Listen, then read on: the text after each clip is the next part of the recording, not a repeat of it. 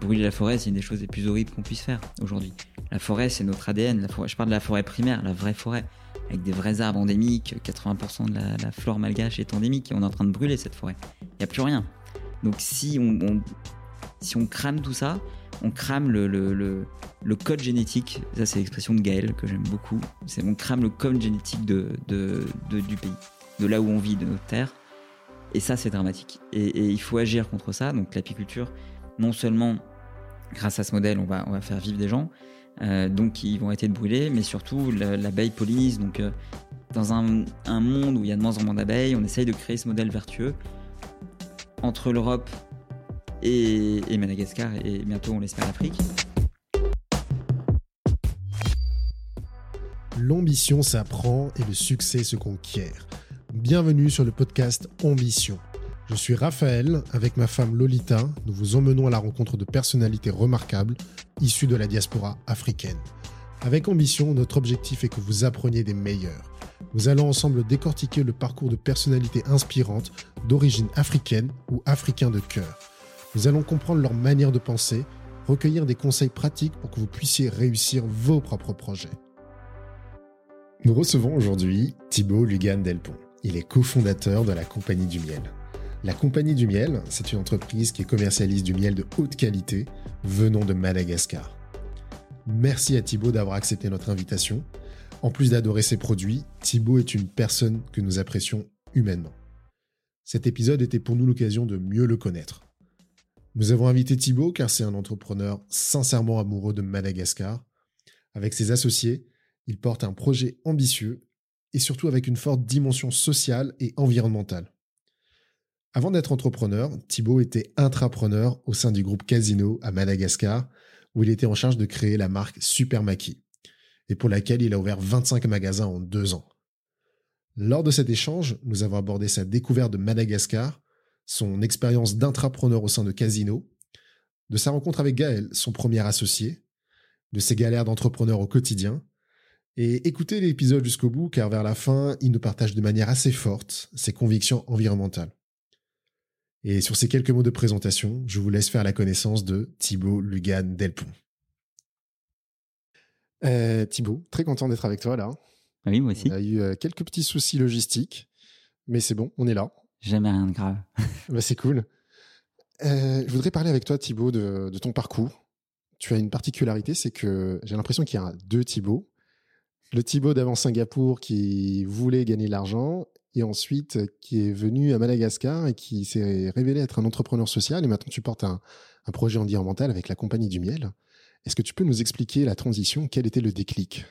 Alors c'est très bien de gagner de l'argent, euh, Raphaël. Hein. Après, tout dépend ce que t'en fais. euh, alors déjà, je suis Gémeaux. C'est peut-être pour ça qu'il y a un peu de Thibaut. Et le déclic, il est, ça a été mon arrivée à Madagascar, je pense, un peu par hasard. Et c'est vrai que j'ai réalisé énormément de choses. Il y a tout qui s'est un peu chamboulé dans ma tête en, quatre ans. Et, euh, et, je suis passé en quelques mois effectivement de, Singapour, qui est une des villes les plus euh, riches, j'aime bien rajouter des guillemets, surtout rajouter des guillemets. Euh, en tout cas financièrement, une des plus riches, un des pays malheureusement les plus pauvres du monde. Et c'est vrai que dans, dans la tête, ça ne peut que être un peu chamboulé. Ouais, j'entends bien. Effectivement, il faut gagner de l'argent et effectivement, tu tu tu portes un peu un entrepreneuriat qui va du haut de gamme, qui essaie de réconcilier un peu justement cette rentabilité financière-là et la rentabilité sociale. Est-ce que tu peux nous parler un peu justement du projet de la compagnie du miel? Comment ça se manifeste du coup cette volonté de concilier les, deux bouts de la rentabilité financière et la rentabilité sociale? Donc la compagnie du miel, on, fait tout de A à Z. On finance des ruches à des paysans, on les accompagne, euh, on les forme à l'apiculture. On fait l'extraction nous-mêmes parce qu'il y a beaucoup de problèmes sur le miel, on pourra en reparler. Il faut une traçabilité à toute épreuve. Et après, on le revend justement sur un segment haut de gamme. Et ce segment haut de gamme a plusieurs intérêts. Non seulement ça valorise le produit et le pays. Euh, du coup, ça, ça permet de, valoriser vraiment Madagascar parce que si les gens euh, achètent le produit en vrac et qu'ils mélangent avec d'autres miels, bah, on connaît plus Madagascar. Euh, ça permet de générer des marges qui nous permettent de réinvestir quand même dans la production et puis ça permet d'aller sur un marché qui est moins euh, peut-être moins mass market euh, et du coup un peu plus accessible au final au niveau humain. Euh, contrairement à la grande distribution qui a euh, d'énormes atouts, mais aussi d'énormes défauts. Je me sens plus libre sur ce marché, je pense. D'accord. Et à quel moment tu t'es dit, ce miel-là, il faut pas le couper avec de l'eau, comme un peu le miel, entre guillemets, chinois, et tu t'es dit, je vais faire un miel, mais de qualité, pour le revendre justement en Europe C'était c'était pas envisageable de, faire l'inverse, mais il faut, il faut, pareil, la, pensée évolue. Euh, aujourd'hui, quand on, achète un produit dans le commerce, on sait plus ce qu'il y a dans, notre produit, on sait plus ce qu'on a dans nos assiettes en fait. Et cette traçabilité, euh, cette recherche vraiment de la pureté du produit est essentielle dans notre alimentation. Et euh, bon, j'ai toujours été élevé un peu dans cette dans ces habitudes de, bien manger. mes parents étaient des pionniers peut-être du bio. Euh, et, on, doit d'informer le consommateur de ce qu'il a dans son assiette. Et, euh, et, si je montais un projet dans l'agroalimentaire, dans l'agroalimentaire, je me voyais pas faire autrement. C'était indispensable.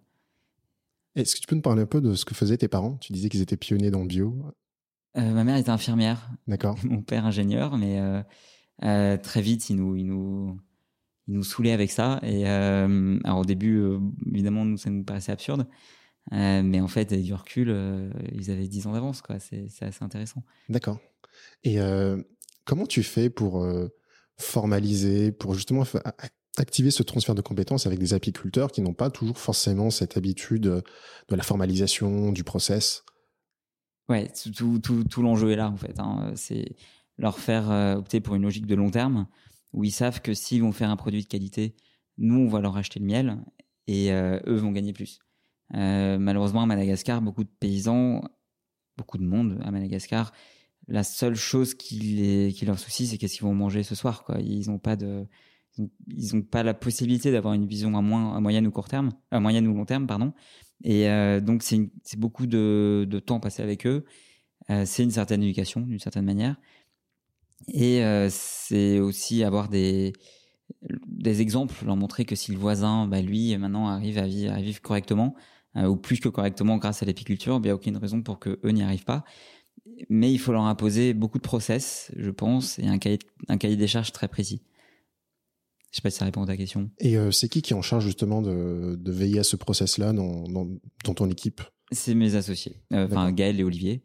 Après, on a une équipe sur le terrain, on a des, des coachs, des responsables de terrain qui, qui passent du temps avec les apiculteurs mais le, tous les process sont écrits par Gaël et, et, et Engu. D'accord. Euh, J'ai dit Gaël Olivier avant. Gaël et Engu, pardon.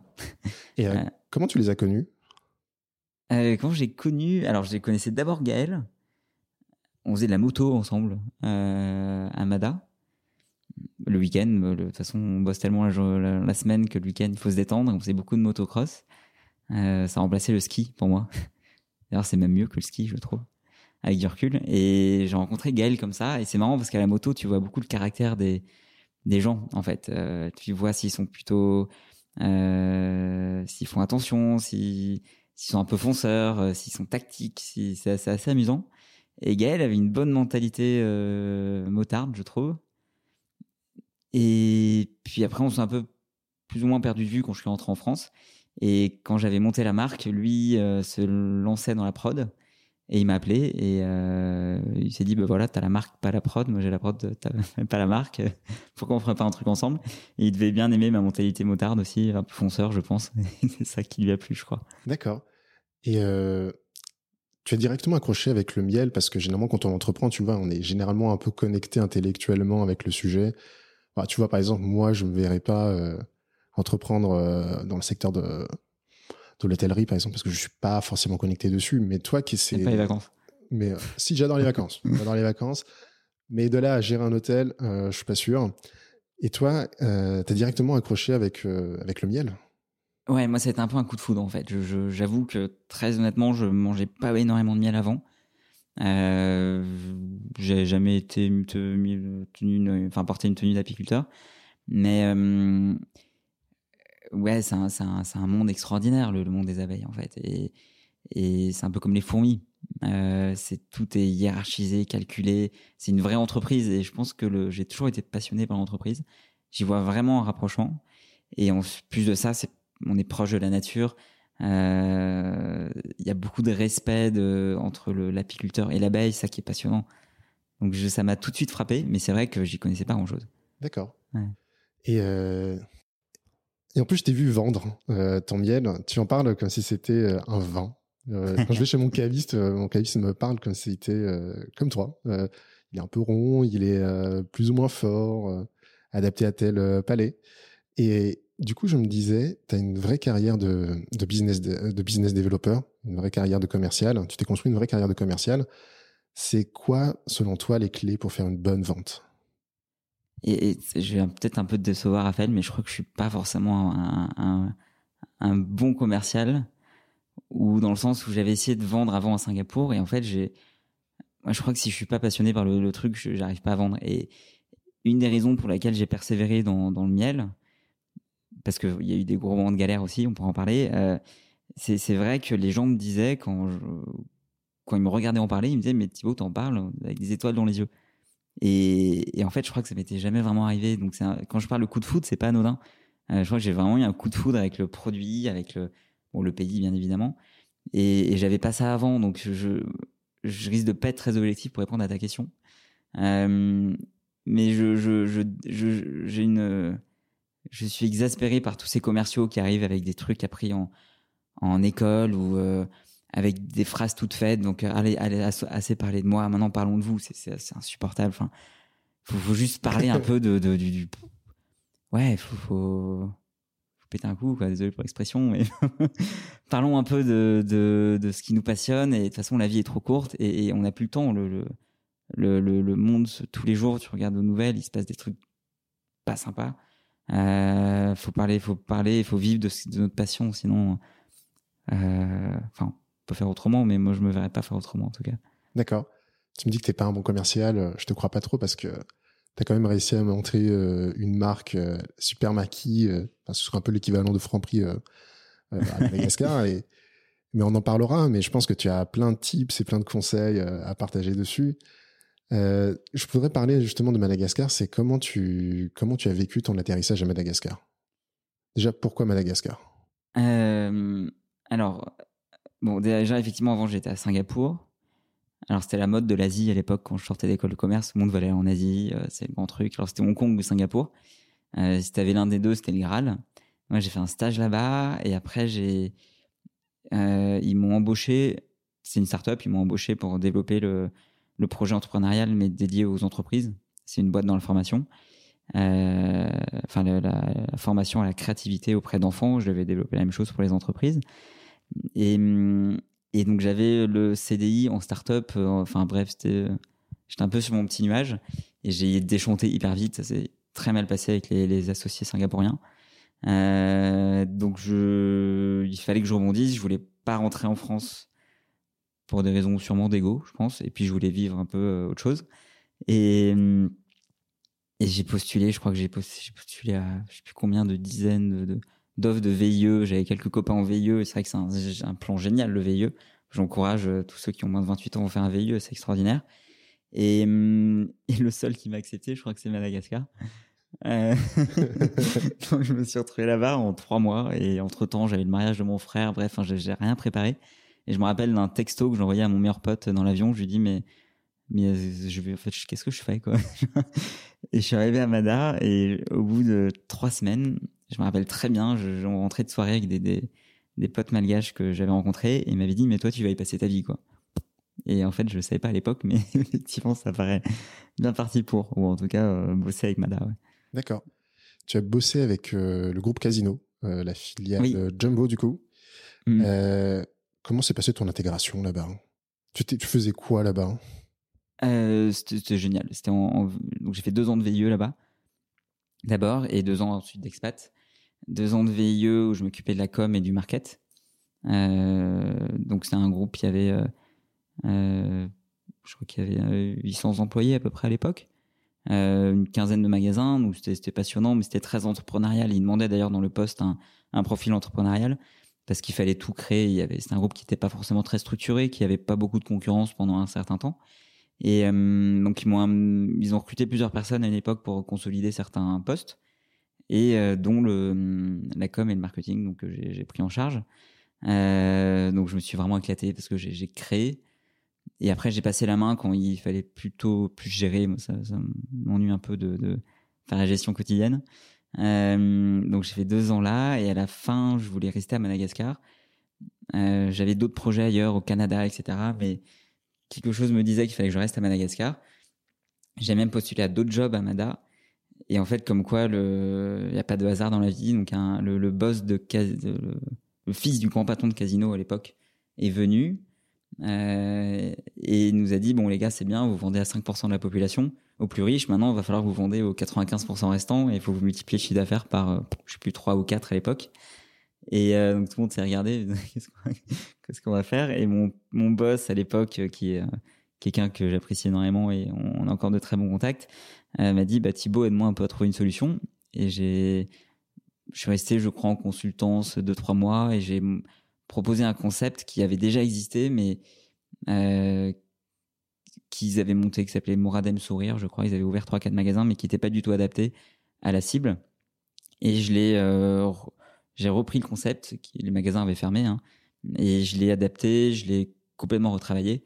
Euh, et j'ai, on a proposé d'ouvrir un modèle ultra low cost avec des prix euh, moins chers que, que les grands magasins, 15 à 20% moins chers on a ouvert le premier magasin en 2-3 mois, donc c'est un peu complètement à l'arrache.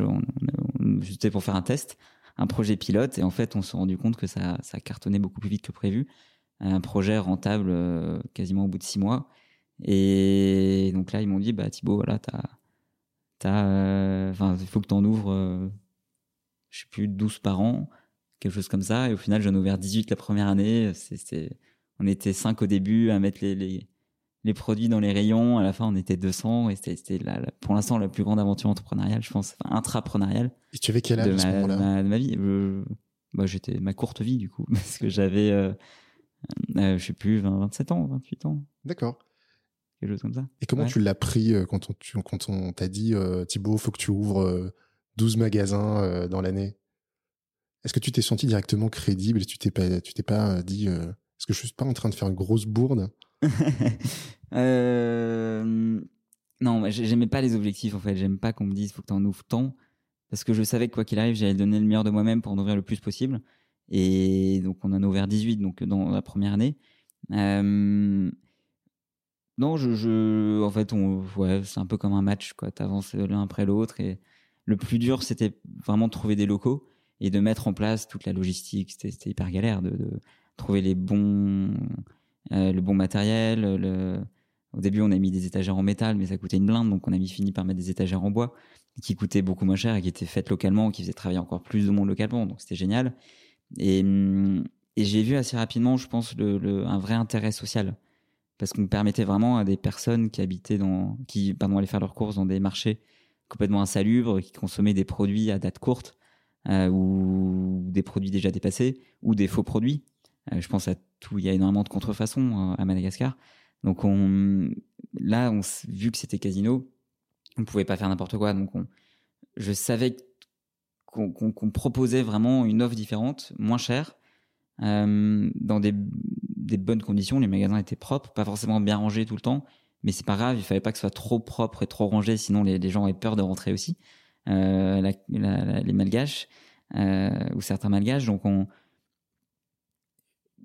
quand je voyais les gens rentrer avec le sourire, la, première journée, on offrait le pain à n'importe qui et il y avait une queue de de, de, plein de gens qui venaient de tous horizons différents, de tout le quartier. On mettait la musique à fond et il y avait des gamins ou enfin, du gamin à la personne très âgée qui venait pour avoir son pain gratuit avec un, un énorme sourire et ça, c'était génial, quoi. Et en fait, pendant un an et demi, je me suis pas lassé de faire ça. C'était trop, trop cool. Et euh, du coup, tu as vécu euh, l'hypercroissance et comment tu, logistiquement, tu, tu gères l'ouverture parce que tu en as ouvert un, euh, un, voire deux magasins par mois, du coup. Et ouais, même, ouais, c'est ça. C'est quoi le process? J'imagine que tu es hyper structuré quand tu lances euh, des magasins à la chaîne comme ça euh, au, au, début, non. Au début, tu t'essuies les plates. Enfin, tu fais comme je fais là avec la compagnie du miel au tout début, en tout cas. Euh, tu, tu fais et puis tu t'avises après. Et c'est vrai qu'effectivement, en fait, quand tu, on avait la chance d'avoir un grand groupe derrière nous, donc quand tu vois que ça commence à marcher, là, t'investis. c'est un peu comme une levée de fonds dans une startup. Tu dis bon bah maintenant il faut mettre un peu plus d'argent sur la table. Et là tu il faut recruter. Et effectivement assez vite on a recruté des on a recruté des contrôleurs internes qui ont mis en place tous les process. On a travaillé ensemble et effectivement tout doit être hyper processé. Et en fait à la au début c'était à l'arrache et à la fin effectivement au bout d'une dizaine de magasins même un peu moins il y avait des process dans tous les sens à tous les niveaux au niveau RH au niveau euh, contrôle au niveau euh, vente au niveau achat parce que sinon effectivement tu t'en sors pas. Encore plus à Madagascar où euh, ceux, qui travaillaient chez nous ont recruté tellement qu'on avait du mal à trouver des personnes vraiment qualifiées. Donc il y, avait un gros turnover les premiers mois. Et, des c'était des, personnes qui n'avaient pas forcément l'habitude de, de bosser déjà. Euh, beaucoup de personnes qui sortaient d'école, de jeunes qui sortaient d'école, et, et qui n'avaient pas le, background euh, qu'on peut, euh, qu'on a l'habitude d'avoir en Europe. et donc il faut, tu es obligé de les encadrer en fait. c'est une obligation. Sinon, pour si tu veux aller vite, il vaut mieux mettre trop de process, trop de barrières et un modèle hyper encadré et donner un peu du, du lest après, lâcher du lest après, que faire l'inverse. Et celui qui veut vraiment évoluer, bah, tu, tu, tu verras que qui sort du lot et après tu le fais évoluer. Et nous, en quelques, peut-être en 6-8 mois, il pouvait passer de un employé pouvait passer de responsable de rayon à responsable de magasin, quoi, et multiplier son salaire par par trois ou quatre. Donc c'était euh, euh, c'était une chance qu'on leur donnait. Je pense qu'ils le savaient. Mais non, ouais, effectivement, beaucoup beaucoup de process. Et du coup, tu passais beaucoup de temps en entretien euh, à recruter alors? Euh, Moi, je le faisais pas. Je laissais ça aux déjà ceux qui parlaient malgache parce que beaucoup ne parlaient, très mal français, donc on donnait, des cours de français gratuitement. Euh, là aussi, on voyait ceux qui voulaient évoluer, c'est ceux qui allaient au cours de français. Mais euh, non, moi, je, je, faisais pour les gros postes, mais on recrutait. Euh, on avait une pépinière, donc on, on recrutait vraiment à tour de bras, quoi. D'accord. Et comment tu structures du coup ta fonction RH quand tu passes de 0 à 20, de 20 à 50 et de 50 à 100 et de 100 à 200 C'est qu'est-ce qui change fondamentalement du coup euh, dans l'organisation, dans la façon de recruter, dans l'organisation générale du coup? Bah, obligé de faire du recrutement de masse, hein, t'as pas le choix. On avait la chance d'être euh, appuyé par un groupe encore une fois, euh, qui était est connu à Madagascar, donc qui avait beaucoup beaucoup de demandes aussi de d'entretien. Donc on avait un paquet de CV et après on avait une équipe qui qui épurait les CV, qui faisait passer des entretiens à la chaîne et qui avait l'habitude aussi parce qu'il faut percevoir euh, bah, si la personne euh, raconte vraiment la vérité, euh, si si elle a vraiment envie d'évoluer, euh, s'ils sont pas là juste bon beaucoup au final cherchent il y a tellement de, de chômage aussi qui cherchaient juste un job et et mais bon, ça veut pas dire qu'ils sont qu'ils sont mauvais non plus ou qu'ils pourront pas, qu'ils sont pas adaptables dans le modèle. Ça dépend. Je pense que chaque cas est unique, mais euh, beaucoup de recrutement à l'appel, en tout cas de, passage d'entretien. Euh, on avait une période d'essai de, six mois et effectivement, on, se permettait, il faut se permettre de, de pouvoir rompre les périodes d'essai assez rapidement. T'es obligé, sinon sinon tu t'en sors pas. Euh, on était très exigeant, un salaire pas forcément non plus énorme dès le début. C'est pas parce que tu es dans un grand groupe que tu vas être beaucoup mieux payé, mais ça prouve la motivation. Euh, celui qui, qui peut gagner 20 000 arrières, donc quelques euros plus à côté, et qui part, bah, ça peut dire qu'il il se voit pas à long terme dans l'entreprise, et donc il, il fera pas forcément un bon manager plus tard. Mais on recrutait quasiment que des personnes qui qu'on pouvait imaginer manager parce qu'on avait besoin. Le plus dur à trouver, c'était le responsable de magasin. Ça, c'était le, le, le plus dur en fait. Et comment tu comment a évolué ton rôle, ton poste? Euh, de fondateur de l'enseigne, de la marque, euh, quand tu passes de, j'imagine que tu faisais toi-même le, le, sourcing, euh, ou je sais pas comment tu faisais le sourcing, tu faisais le sourcing toi-même du coup? Produit. Des, des lieux. Ah des lieux. Ouais. Euh, j'avais une personne qui s'occupait de ça. On avait tout un groupe aussi d'agents immobiliers. Euh, j'avais une, une, une quelqu'un de mes équipes quasiment à temps plein dessus. Et hum, moi aussi, je visitais beaucoup. Ouais. J'ai plein d'anecdotes marrantes ouais. là-dessus d'ailleurs. Mais est-ce que tu en as une, euh, Une ou deux Non, il n'y a pas de. Enfin, un jeu d'acteur aussi, c'est assez drôle. Euh... Bon, j'en ai une en tête, mais je pourrais pas la raconter malheureusement. euh, mais c'était, euh, je, je te dire en off, euh, mais il faut, il faut savoir, faut savoir bluffer, faut savoir, c'est, rigolo quoi. Et c'est, c'est vraiment, tu négocies un, une location comme négocier un tapis quoi. C'est ça, c'est rigolo. D'accord. Et après Casino, tu décides de rentrer en France. Qu'est-ce qui se passe? Parce que je me suis un peu, au début, je m'ennuyais. Enfin, ça devenait presque lassant d'ouvrir un magasin tout le temps. Pas parce que, enfin, juste parce que quand tout est processé, euh, et je pense que ça nécessitait aussi de chez Jumbo, enfin chez, chez Super Mackie, de de vraiment pro, enfin, de, professionnaliser le projet à l'extrême, les peut-être euh, 5 à 10% restants. Et moi, ça me moi, ce que j'aime, c'est, créer. Euh, donc ma personne qui m'a succédé le, le, fait très bien, c'est génial. Euh, maintenant, moi, ce que je voulais, c'était créer un autre projet et avoir ma boîte. C'est bien de, monter une boîte. L'intrapreneuriat, je te conseille à tout le monde. C'est, une expérience géniale parce qu'on est payé pour monter une boîte. Donc, euh, quoi de mieux? Euh, Par contre, c'est pas sa boîte. Donc, c'est vrai qu'il n'y a pas cette satisfaction d'avoir son projet, euh, d'avoir complètement les, euh, les mains libres pour agir. Je voulais rentrer aussi un peu en France pour me rapprocher de ma famille, euh, mais rester, garder un pied à Madagascar, euh, qui est un pays que, que j'affectionne énormément. Et donc j'avais, je savais euh, six mois avant euh, que j'allais partir, donc j'avais demandé. J'ai toujours été en CDD, je voulais pas de CDI, parce que le problème du CDI quand t'es expat et que t'as ta maison, ta bagnole, ton tes billets aller-retour, etc. Bah tu, au final, tu pars jamais parce que parce que t'es t'es, t'es trop bien. Donc pour me sortir de ma zone de confort, j'ai demandé absolument un CDD. Et au bout de deux CDD, je pouvais plus le reconduire, donc je savais que dans six mois, euh, il était temps. Et euh, donc ça te force à te bouger. Et, et le, de toute façon, quand t'entreprends, le plus dur, c'est pas euh, c'est pas l'idée. L'idée, tout le monde la trouve. Le problème, enfin le, le plus dur, c'est de se dire, bah maintenant j'y vais, je lâche tout, je quitte mon job et j'y vais quoi. Euh, je plonge dans la piscine, on plonge le bébé dans la piscine, on y va. Euh, il apprendra à nager et donc là c'était un peu ça. Je pense que j'ai je me suis dit bon non, voilà il me reste six mois qu'est-ce que je vais faire? J'ai eu pas mal d'idées. Je voulais monter une agence de com au début enfin euh, dédiée aux startups basée à Madagascar.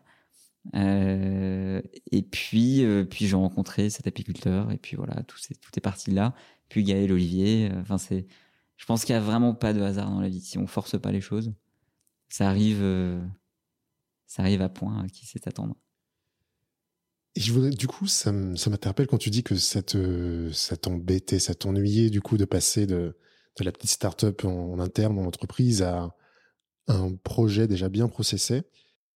Du coup, ça m'interpelle parce que du coup, j'ai envie de te poser la question, c'est jusqu'où tu veux emmener la compagnie du miel? Bon, déjà, je vais l'amener euh, à la rentabilité, ça sera cool. Ouais. euh, mais ensuite, euh, l'avantage du miel, c'est qu'il y a plein de produits dérivés qu'on peut faire dans l'agroalimentaire, on peut, enfin, il y a plein de perspectives en fait. Je peux soit monter d'autres produits. T'as pas envie de faire une machine industrielle, quoi Non, non, pas du tout.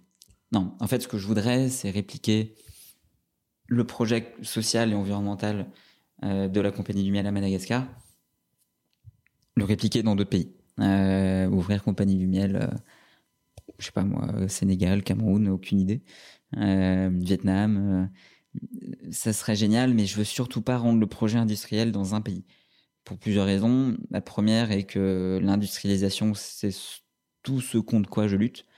Et il hum, faut pas mettre aussi tous ses œufs dans le même panier, parce que si jamais il y a une grosse crise à Madagascar demain, on le reste relativement épargné parce qu'on est en zone rurale et que de toute façon il y aura a priori euh, pour l'instant des abeilles euh, et, des arbres. Ça c'est encore à voir, faut, faut en reparler malheureusement. Euh, mais bon, s'il y a une grosse crise à Tana, à la capitale, effectivement, on, on sera pas trop trop impacté. Euh, mais mais bon, il y a quand même un risque. Et puis euh, et il y a des miels extraordinaires partout, donc pourquoi pas aller en chercher d'autres ailleurs dans d'autres pays? Monter, j'en sais rien, moi une franchise, enfin à voir, hein, à discuter, mais je, mais surtout pas industrialiser, non, ça c'est clair. D'accord. Et du coup, c'est quoi l'ambition euh, sur Madagascar? C'est d'en faire. Euh, je sais que tu voulais en faire euh, le leader sur la filière, euh, structurer la filière. Ça passe par quoi, à ton avis? Euh, Je sais pas si je veux être leader sur la filière. Ouais. Juste pour revenir à l'industrialisation, de toute façon, l'apiculture est difficilement industrialisable. Ça peut être semi-industrialisé, mais c'est le problème. Enfin, c'est le problème. C'est pour ça aussi qu'il y a peu d'abeilles. C'est parce qu'il y a un investisseur, tu lui, c'est pas scalable comme modèle. ou très difficilement scalable. Donc on essaye, mais à moins de faire ce qui se fait dans certains pays de l'Est où tu as des, des immenses rangées de, de ruches, tu as des milliers de ruches et en face tu as des t'as des champs ou voire du glucose, enfin ou des, trucs, du sucre. les abeilles vont butiner que du sucre, ça, ça existe. Mais euh, même ça, je veux dire, c'est pas ça, c'est limite, tu vois. C'est pas comme une machine où tu investis et demain, si je fais 100 gâteaux, que mes gâteaux sont bons, bon, bah, je mets un million sur la table et j'aurai un million de gâteaux, quoi. C'est, c'est pas, ça marche pas comme ça. Donc c'est, c'est ce qui fait la beauté du métier, c'est ce qui fait aussi que c'est difficile de, de trouver des investisseurs ou des investisseurs qui, qui, qui voient une, euh, certaine logique de long terme et non pas euh, juste un, modèle scalable. On est, on est, c'est pour ça, je sais même pas si on peut s'appeler une start-up en fait, en quelque sorte. Euh, donc ça, c'est ce qui fait la beauté du modèle. Moi, c'est ce qui me plaît énormément. Après, je serais peut-être pas milliardaire avec ça, mais tant pis, c'est pas grave. Mais c'est voilà, l'idée n'est pas de de se développer à l'extrême. L'idée, c'est de monter un modèle qui plaise, qui soit euh, qui euh, sensibiliser, influencer un maximum de monde. Et si on est énormément comme comme nous à faire la même chose, je pense qu'on peut avoir un peu plus d'espoir pour la planète que que que beaucoup de gens ont aujourd'hui. Euh, après, on verra bien, mais l'important c'est aussi de prendre son pied, quoi. Ouais. Et qu'est-ce que tu retires de ton expérience chez Casino? Est-ce que que tu réappliques euh, dans la compagnie du miel? Est-ce que tu te dis euh, c'était une expérience utile? Parce que moi, je me pose aussi la question, tu vois, est-ce que c'est mieux d'entreprendre directement après l'école ou attendre Certains disent il faut attendre 5-6 ans d'expérience et comme ça tu es un peu plus armé? Toi, c'est quoi ton retour d'expérience? Euh, Honnêtement, je ne sais pas s'il y a vraiment une règle, mais encore une fois, si on peut intraprendre, c'est génial. Euh, parce que moi, j'ai essuyé les plâtres avant, même si je continue d'en essuyer, mais j'ai appris énormément, énormément, j'ai énormément appris. J'ai appris à me structurer. Je pense pas être hyper. je suis plutôt un créatif à la base. Je pense pas être hyper structuré. Et même encore, maintenant, j'apprends. Mais mais bon, chez Casino, j'avais pas le choix. Donc mettre en place des process. Euh, ce qui me manque, c'est le management. C'est vrai que là, je, on est, on est beaucoup, beaucoup moins nombreux, surtout en France, donc euh, j'ai moins de, management. J'espère que ça viendra un peu plus, mais euh, euh, après, bon, on manage un peu tout le monde aussi. On manage ses clients, on manage ses, euh, bon, c'est mes fournisseurs, c'est mes associés, mais on est tant que l'humain reste là, ça va. Euh, mais bon, voilà, si je pouvais conseiller quelque chose, c'est si, on, si y a cette possibilité de, de faire de l'entrepreneuriat, c'est top. Euh, moi, je pense que c'est indispensable de faire une courte expérience dans une grosse boîte. Euh, j'ai énormément appris. J'ai fait un, stage de six mois en audit. Bah, mine de rien, euh, j'ai appris à nommer un bon fichier. Mais c'est bête, mais quand tu reçois une facture et qu'il y a marqué facture, t'as as, 10 fichiers comme ça, tu t'y retrouves pas, quoi. Donc il faut, euh, ça fait partie des petits, réflexes à avoir. Donc euh, faire au moins quelques mois dans, une grosse boîte, c'est important. Euh, mais euh, il faut entreprendre par passion, je, pense, euh, pas par défaut, quoi. D'accord. Tu parlais, euh, tu essuies des plâtres. Est-ce que tu peux, tu as une ou deux anecdotes pour nous oh raconter? J'en ai tellement. Non, la, la, gestion du stock, par exemple, c'est un enfer. Euh, quand tu es un peu à la bourre, dans de la mise en... En fait, pour l'instant, on conditionne en France, et entre le moment où on, où on, a le stock et le moment où c'est mis en pot, il y a à peu près six semaines. Quand j'ai avoir le stock, c'est avoir le stock de miel, mais aussi le stock de, de pot, le stock d'étiquettes, le stock de capsules, le stock de carton. C'est déjà pas mal. Euh, et bref, on était à la bourre et on je reçois les cartons, je reçois les pots, je reçois les capsules, les étiquettes arrivent en retard. Donc du coup, eux lancent toujours pas la prod, les étiquettes arrivent au bout de 15 jours. Là, ils commencent à mettre en, enfin, ils disent maintenant c'est bon, on va mettre en pot. Au bout de deux semaines, ils disent ah bah en fait, il euh, n'y a pas les bonnes capsules. Donc le fournisseur de capsules s'était trompé, donc j'ai dû rappeler le fournisseur de capsules euh, qui a envoyé une nouvelle capsule. Donc à nouveau six semaines, bon ils ont été cool, ils l'ont fait en, mais bon, et toi en même temps, tu es en rupture, tu plus de vente, t'expliques à tes clients, dis, bah euh, oui, non, mais en fait voilà, j'ai un problème de capsule, le client il s'en fout complètement. Enfin, donc, et, ça, c'est hyper stressant. C'est hyper stressant. Qu'est-ce qui m'est arrivé pas plus tard que ce matin? Ah si, le, ce matin, j'ai fait une livraison de coffret chez un client et et le, chauffeur de l'application de, de, livraison n'avait pas activé le fait qu'il avait récupéré le colis. Donc moi, je, je, fou, je fais mais merde, mais pourquoi il tourne autour de mon, de mon colis euh, à l'entrepôt pendant, pendant, pendant, pendant 20 minutes? J'essaie de l'appeler, il répond pas, je le rappelle, il est en voiture, je stresse, j'appelle le client, je lui dis bah désolé, je vais avoir du retard. Et en fait, il a juste oublié d'activer le truc, mais c'est des trucs bêtes, mais ça te fait perdre une heure, quoi. Et ça, j'en ai, j'en ai, j'en ai, j'en ai l'appel, c'est tous les jours. Mais bon, c'est ce qui fait le charme du métier, je pense. Euh, tu parles beaucoup de stress, du coup. Euh, comment tu fais pour gérer ton stress, toi? Est-ce que tu as des techniques? Euh, ah, C'est pas évident. Euh, surtout là, les trois derniers mois, on a tellement bossé que j'ai quasiment pas eu le temps pour me détendre, même pour faire du sport. Hein.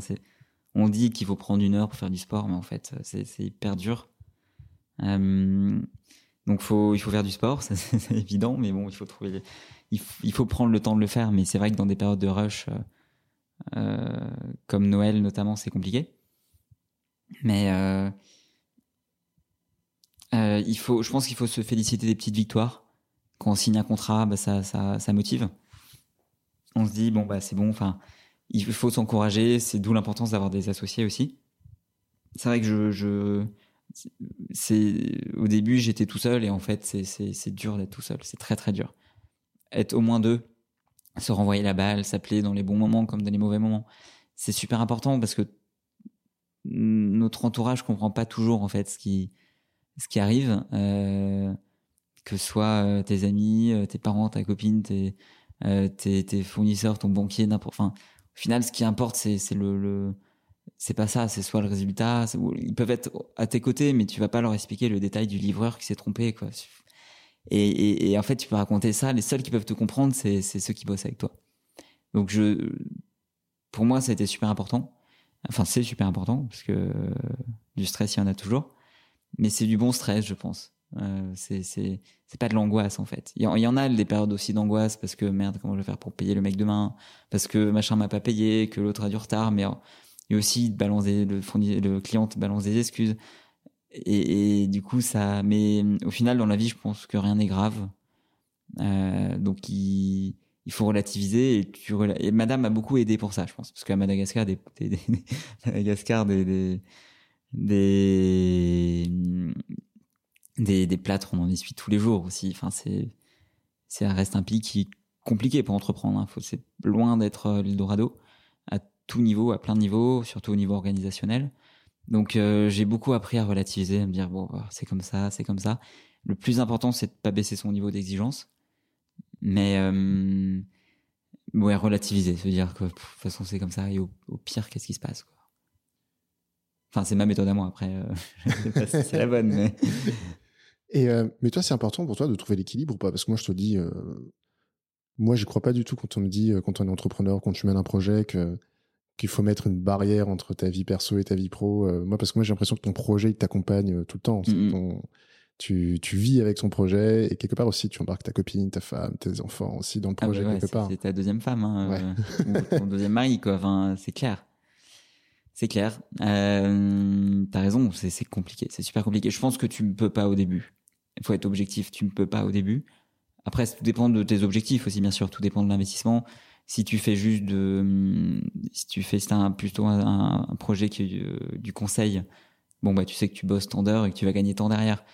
Mais quand tu un projet comme la Compagnie du Miel ou des projets plus industri industriels dans le sens euh, euh, où il y a un gros investissement, tu, tu ne peux pas te tu peux pas te reposer au début, c'est pas possible. Alors il faut prendre du temps, hein, bien sûr. Là, j'ai pris 10 jours à Noël, sinon je le dingue. Mais mais euh, oui, ça t'occupe tout ton temps, et d'où l'important d'avoir les personnes autour de toi, de toi qui comprennent. Et ceux qui comprennent pas, au final, c'est peut-être pas forcément euh, bah, les personnes dont tu dois t'entourer parce que c'est ta passion et et t'y penses le matin quand tu te réveilles, t'y penses le soir quand tu te couches. Mais je, donc ça c'est au début. Je pense qu'assez vite, euh, je l'ai vécu avec Super Maki, là ça va un peu mieux maintenant. Assez vite, tu tu tu peux te permettre, tu tu, tu déjà tu délègues, tu fais plus tout toi-même. T'as énormément de tâches chronophages au début qui te prennent un temps de malade, mais que tu peux déléguer. Donc ça ça change tout. Et puis, euh, et puis bon, il y a des process qui sont en route. je donne un exemple, les livraisons. Au début, c'était l'apiculteur euh, qui met en pot, qui livrait directement. Euh, enfin, l'ancien apiculteur. Là, on a changé depuis, mais euh, c'était un enfer, quoi. parce qu'il n'y a aucun process.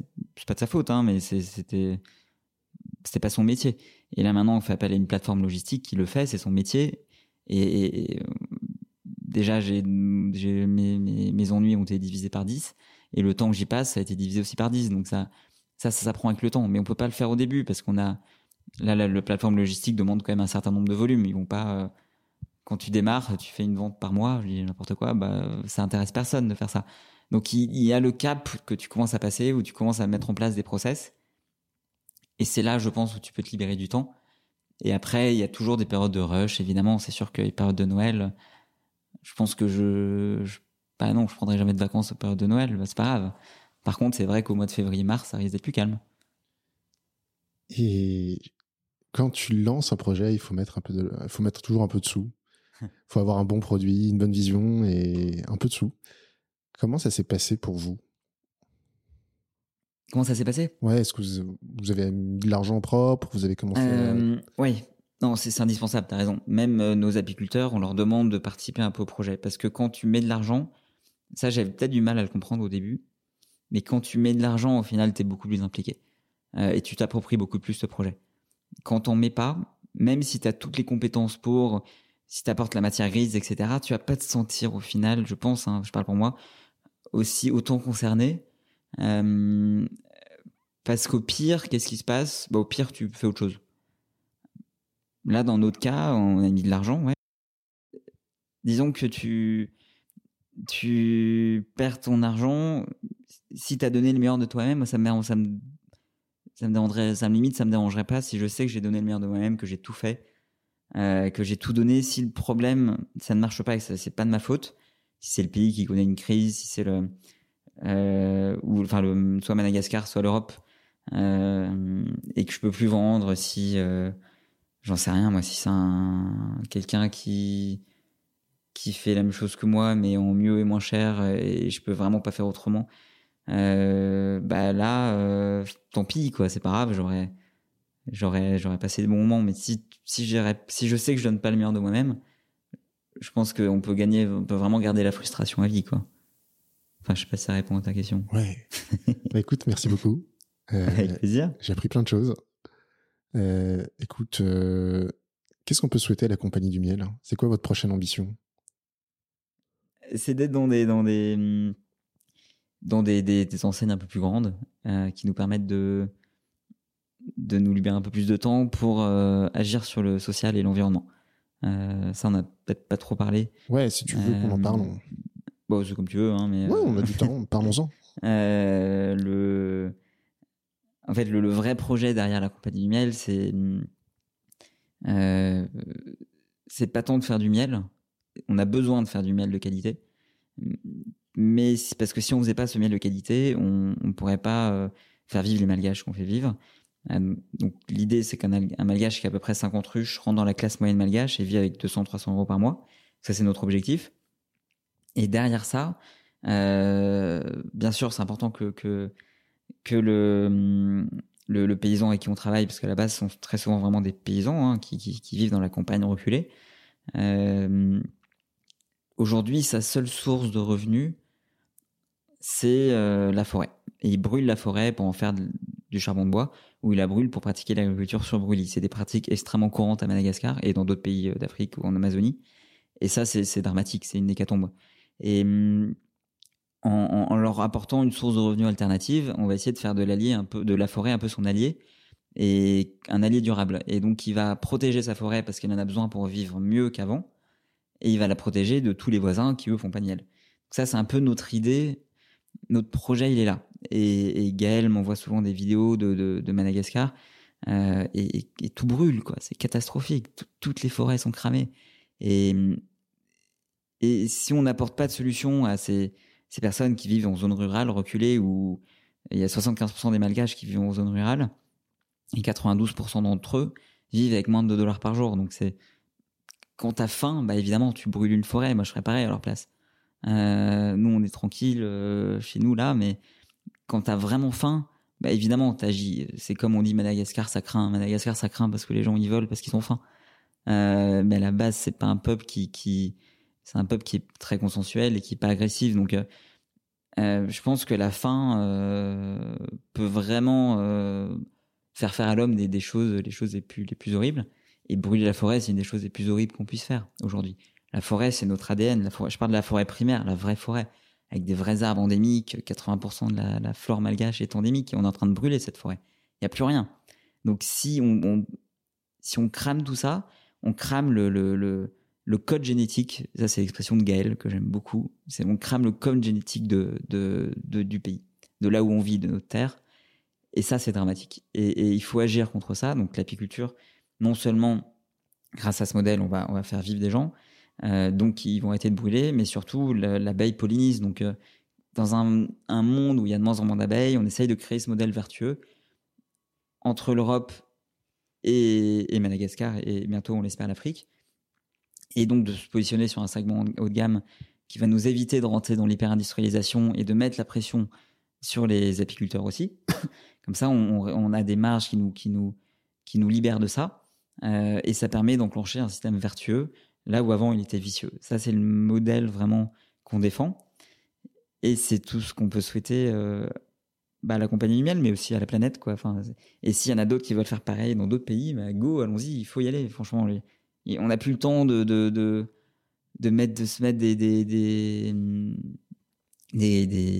cailloux dans la chaussure ou des, barrières. Euh, il faut y aller, il faut que tout le monde y aille, que tout, chaque entrepreneur euh, africain, asiatique, européen, on s'en fout à la limite. Il faut y aller parce que parce que parce que parce que le, le monde va pas bien. Et je pense que c'est important de le dire et de le réaliser et de sortir de sa petite zone de confort européenne et de se dire non, le monde va mal et maintenant il faut il faut se bouger parce que sinon l'Australie ça va être euh, ce qui se passe en Australie là maintenant. Euh, on est en janvier. Euh, bah, en février, ça va être dans un autre pays ou un autre continent et on va tous y passer et j'ai envie d'avoir des enfants, j'ai que mes enfants aient un futur et je pense que toi aussi, euh, que ta fille euh, puisse vivre dans une planète où elle sera pas complètement aseptisée, où elle pourra aller voir un arbre primaire magnifique et un petit lémurien et le plus petit caméléon au monde qui est dans la forêt de Vohiboul, dans le, sur le canal des Pangalanes et, et j'en profite pour passer un message. Il y a, un, il y a ce projet, il y a Alexandre Poussin, l'aventurier, qui défend cette forêt, c'est la dernière forêt primaire, une des dernières forêts primaires de l'est de Madagascar. Euh, qui diminue de, mois en mois, de jour en jour.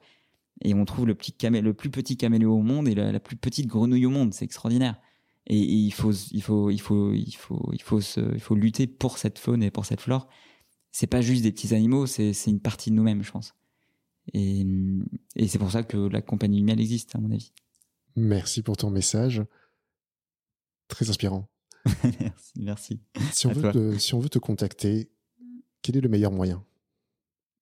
Euh, bah, Vous allez sur euh, compagniedumiel.com ou vous pouvez m'écrire un mail aussi. J'essaye de répondre à tous les mails. Euh, Thibaut at compagniedumiel.com. AUT à la fin, j'y tiens beaucoup. Génial. Merci beaucoup Thibaut. Merci à toi Raphaël. Bravo, vous êtes arrivé jusqu'à la fin de cet épisode.